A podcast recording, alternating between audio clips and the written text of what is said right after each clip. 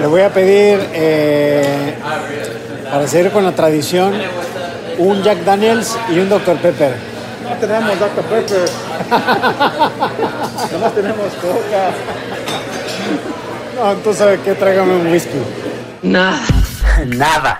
Nada de nada. Nada. Nada. Nada. Nada. Nada. Nada de nada. Para que nunca tengas que decir. Nada que ver. Nada.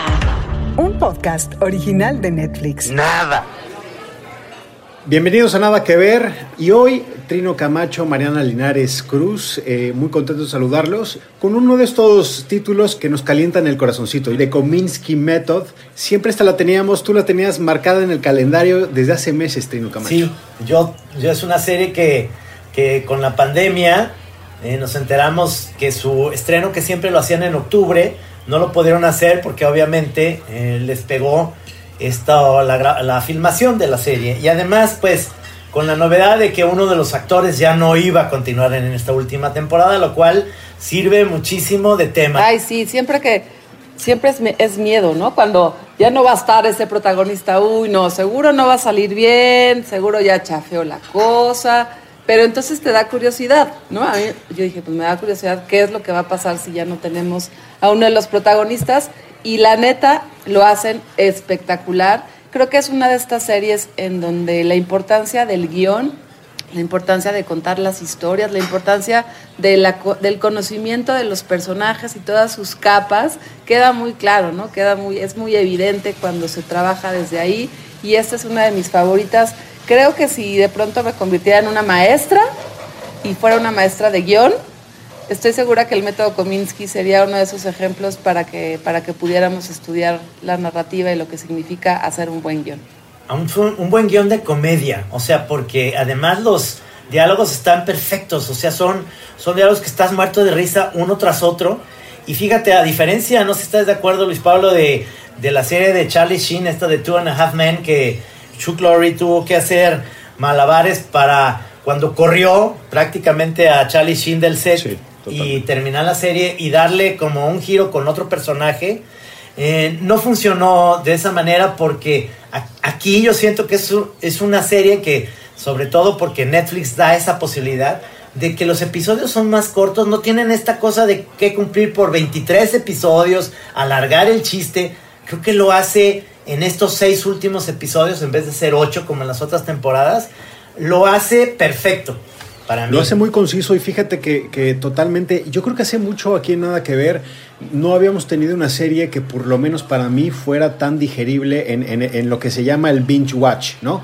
Eh, porque efectivamente se van como el agua, son casi pildoritas y obviamente yo creo que hay, que hay que darles elementos a la gente que nos está escuchando que no saben muy bien qué es The Kominsky Method es esta serie que le dio un giro a lo que es la sitcom eh, típica de ya, ya habíamos hablado de Two and a Half Men en otras ocasiones y que estoy completamente de acuerdo con Mariana que a veces como fans sientes cuando te quitan a un elemento que es vital para la fórmula, ¿no? para la química en pantalla, sientes que pues todo, todo el programa se está acercando a un precipicio, ¿no? Yo creo que un poco el temor que teníamos los fans. Obviamente hay muchísimas, muchísimas series que sirven como ejemplo de cuando le quitas ese elemento se va directamente para abajo. Aquí obviamente la temporada 3 comienza sin Alan Arkin, quien es Norman Newlander, que es el gran amigo de Sandy Kominsky, quien es Michael Douglas. Este actor pues un poco retirado, que ahora se ha convertido en un gran maestro para todos los jóvenes con ambiciones de, hacer una carrera en Hollywood. Y, y, pues yo creo que el desarrollo del personaje me, me parece muy bueno, porque ya vemos a, a un Sandy eh, en duelo y mucho más sabio, sin perder la gracia. Yo tengo que decir que en el arranque me asustó mucho porque eh, yo vi a, a, un Michael Douglas afectado y yo pensé que ya era la edad. Y es solamente la actuación de este titán, eh, titán de la pantalla, ¿no? ¿No les pareció eso? A mí me, daba mucho miedo otra vez regresamos ahí, porque Alan Arkin para mí era el, el, pretexto, el motivo para ver la serie, ¿no? Sabemos Michael Douglas es un titán, como bien dices tú, Luis Pablo, me encanta lo que hace, pero la verdad, la verdad es que los chistes de Alan Arkin, de su personaje, de Norman, era donde yo me podía situar mejor. Normalmente uno se sitúa, ¿no? Eh, Siempre uno tiene un favorito porque le gustaría hacer esos chistes. A mí los chistes que le hacía Norman a, su amigo es los que me gustaban a mí. Y tenía, pues sí, ¿no? Este, este, ay, ¿qué va a pasar? piensas que después van a ir al recurso de, se lo imagina, van a platicar a la distancia, todo va a ser nostalgia, pero no. Tiene el guion, insisto, este valor del presente y de lo que hace ahora Michael Douglas con su vida en el hoy, con lo que todo lo que le dio su amigo. Entonces, no sé si les pasó a ustedes, pero en cada episodio había una cosa como muy agridulce. Sí, por supuesto, todo el tiempo te mueres de la risa, te sigues muriendo de la risa, pero también hay como como estas ganas de sacar la lagrimita fácil, eh, y fácil no lo digo porque hay, que, que cómodo, sino porque es muy, muy rápido. Te con- yo me pasó, me conmovía con los personajes, me conmovía con Michael Douglas, y, y, me, y todo el tiempo así acababa con la risa, pero con el llanto, ta, ta, ta, hasta que el último episodio ya es así apoteótico. El método Kominsky. We are here today to mourn the passing of my grandfather's meat body. Scientology. Hello, ex-wife. Hello, ex-husband. What's up? I think we might be planning a wedding. As hard as it was to lose my friend, it's been even harder to manage his affairs. Hi, Sandy. I'm about to start casting on a film, and I'm looking for a new face that's kind of an old face. Just because you've succeeded at something doesn't mean you can teach it. So you think someone who has failed at something should teach it? As excited as I am, I am uh, scared to death. Why? Well, there's a distinct possibility that I might suck. Sandy, I never thought much of you as a human being, but I never doubted you as an actor. All right, let's get to work. Hey, can I tell you a secret? When I was a kid, I didn't about being an acting coach. My dream was to be an actor. Here's the fucking with me. Here's the fucking with you. Además, Norman eh, le deja una, una comisión en la vida, que eso es lo simpático de la serie. O sea, lo nombra su albacea y de repente todo el tiempo lo está recordando diciendo, hijo de la chingada, ¿qué No, me dejaste, no? Me dejaste la papa caliente. Claro, porque Pero- era un millonario, era un Exacto. millonario y tiene que administrar esa riqueza, ¿no? Sí, pero lo hace, lo hace muy, muy bien. O sea, ahí lo va llevando, los personajes se empiezan a volver locos. Hay personajes que, que empiezan a tener mucho más presencia. A mí me encanta Paul, Paul Racer, este eh, esposo yerno de él, esposo de la, de la hija de Mandy, de Mindy, perdón. Este.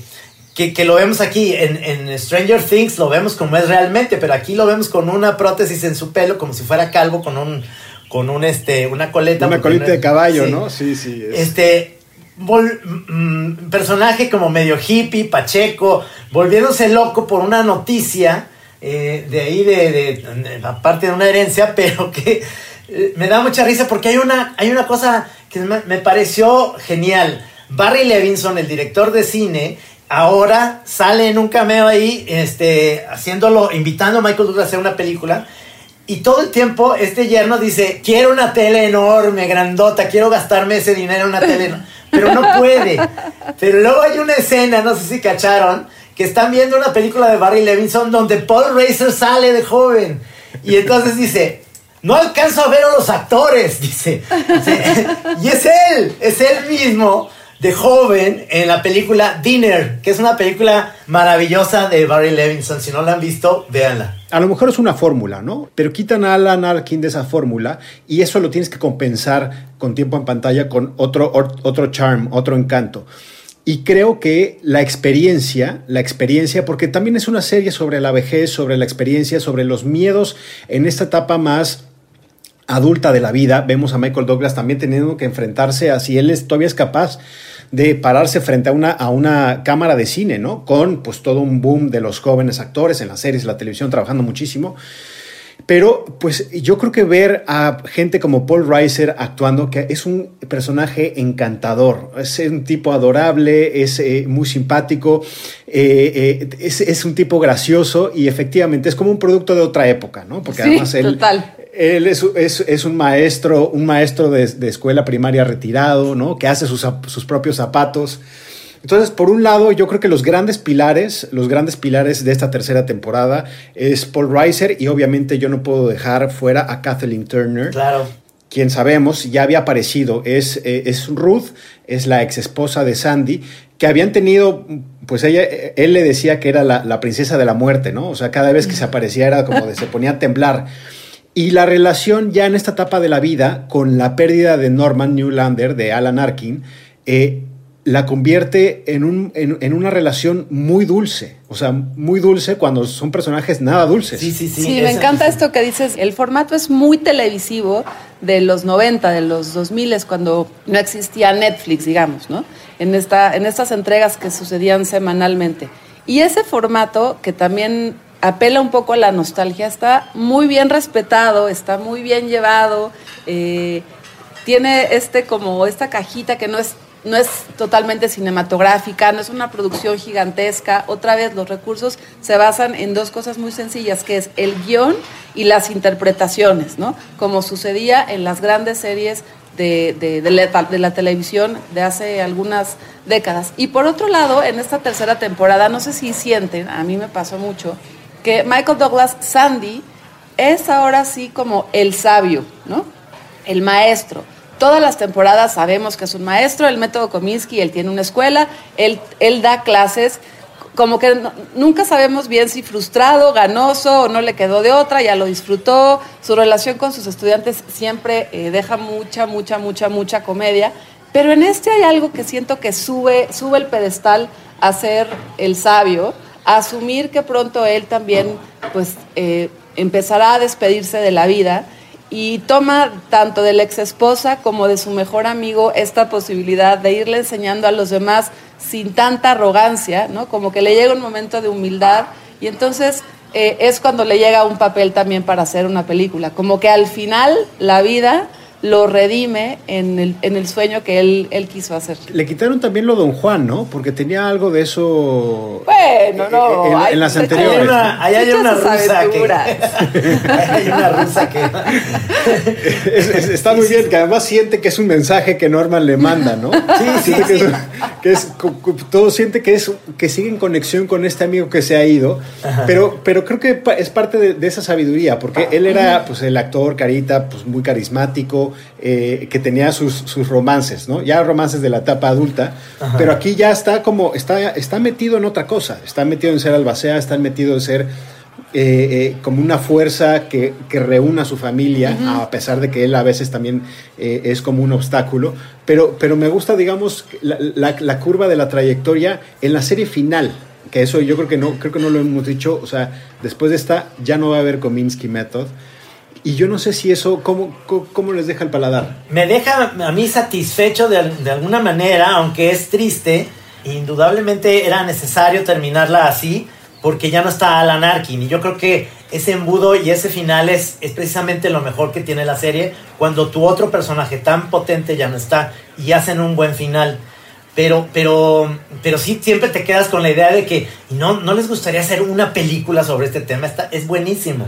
Hay un guiño padrísimo de, de un actor como Morgan Freeman a toda esta tendencia de los eh, ellos y los binarios, que es buenísimo. Esa parte me hizo reír mucho. Yo no sé si hará reír a las, a las jóvenes generaciones, Ajá. pero ese es, es uno de los mejores momentos de comedia que hay en toda la serie. ¿eh? Porque Chuck es el se aprovecha de eso. Freeman es genial. Porque Chuck Lorre se tiene que aprovechar de eso. Nadie lo ha dicho en la comedia, o sea, porque nadie se ha animado. Y este güey se anima a hacerlo con, con Morgan Freeman, se me hace. Oigan, buenísimo. sí, vamos a spoiler, porque ese diálogo que, que Morgan Freeman le dice a, a Sandy, a Michael Douglas, ¿qué, ¿qué te pareció? ¿Entendiste todo lo que dije? ¿Te pareció muy claro? Y él le dice, güey, no entendí nada. Dice, los guionistas son bullies, son bullies los guionistas, ¿no? Porque nos hacen decir unas cosas que no, no tenemos ni idea. y en es ese sentido, divertido. Luis Pablo, regresando a tu pregunta de que si, nos, si está bien o que está mal o cómo estamos de que se terminó la serie, siempre da nostalgia que se termine una serie. Hemos hablado aquí de series hasta de ocho temporadas que sí nos da nostalgia, de cinco temporadas. A mí siempre me da, pues sí, eso, como despedirse de esos personajes que te han acompañado en, los últimos meses de alguna manera, en los últimos años, ¿no? También mucho. Y creo que podrían darle un twist ahí con, con la posibilidad de invitar otros actores, otras actrices, otros talentos, como episodios cada cada vez, ¿no? Hacerlo diferente cada vez.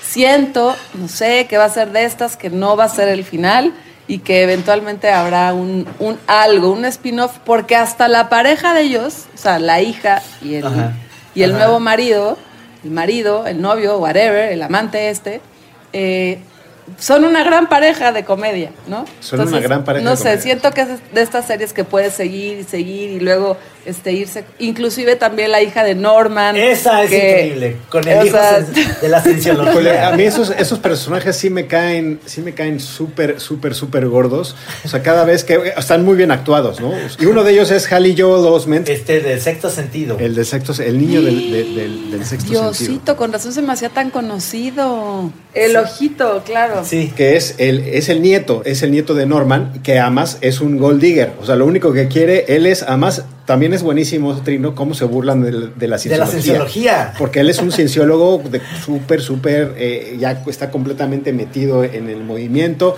y todo, todos los diálogos son eso y pues obviamente Sandy, que es un tipo aterrizado, o sea, cada vez que puede, le cierra la puerta en la cara, lo manda a volar, etcétera, etcétera, ¿no? Y es estas series que vas a estar en cualquier comida, en cualquier lugar. Ay, ya, ¿se acuerdan? Es como esta es como este momento en donde ta, ta, ta, ta, y el anecdotario a través de las de la serie de Kominsky va a salir en las mesas, como, como la, la posibilidad de, de platicar de lo que- del bar, ¿no? Del bar en donde ellos, eh, Norman y Sandy, pues pasaban sus peores discusiones, resolvían sus mejores problemas.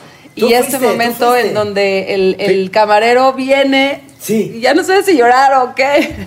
Aquí le- también les tengo un secreto de, de final de temporada. Yo fui ayer, Ajá. fui ayer a brindar, digamos, fui completamente solo, me senté en el counter, en la barra, digamos.